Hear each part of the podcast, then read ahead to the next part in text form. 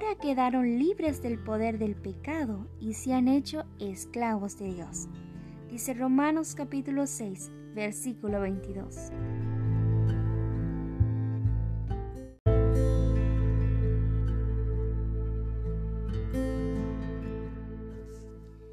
Esclavos de Dios, pero libres del pecado.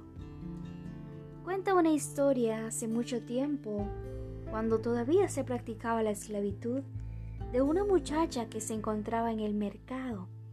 Constantemente era propuesta por el subastador, pero nadie la compraba porque ella pasaba gritando y diciendo, yo no voy a trabajarle a nadie, yo me niego a trabajar.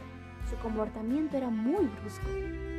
Esto era porque su anterior amo había maltratado su vida con golpes, con palabras hirientes. Ella había sufrido tanto, tanto, que ya no quería más una vida de esa manera. Un día hubo alguien que a pesar de su circunstancia decidió comprarla y fue así como, como ella fue presentada ante su nuevo amo. ¿Y qué pasó? ella se seguía negando y decía, yo no voy a trabajar. Cuando su amo la vio, le dijo, perfecto, haz lo que tú quieras hacer. De hecho, yo te compré para darte la libertad. Yo te compré para que tú pudieses ser libre. Cuando ella escuchó estas palabras de su amo, sus ojos se desorbitaron, se llenaron de lágrimas. Corrió y se postró ante él le agradeció tanto y le dijo, yo siempre te voy a servir. Estaré agradecida por el resto de mi vida.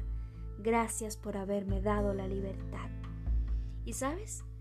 Esta historia, esta historia se parece tanto a nosotros. Sí, nosotros estábamos esclavizados por Satanás. Satanás hizo tantas heridas en nuestra vida, en nuestro corazón pero Jesús vino y nos compró para darnos libertad, libertad para que ya no estuviésemos esclavos al pecado y a lo que nos maltrataba.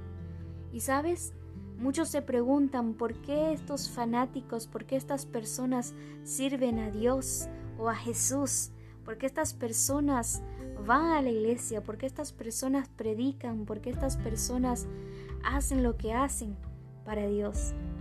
Y la respuesta es, tenemos un corazón agradecido. Así como esta muchacha cuando vio que era libre, ella decidió ser esclava de su Señor. Ahora lo hacía por amor. Hacía las cosas de la mejor manera. Ella era libre, ella podía hacer lo que quisiera. Sin embargo, siempre servía a su Señor, porque nunca iba a poder pagarle todo lo que él había hecho.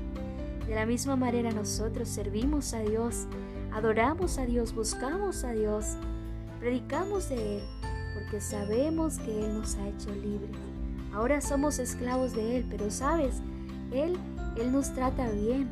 Él es el mejor amo que podemos tener. Él no va a darnos algo malo.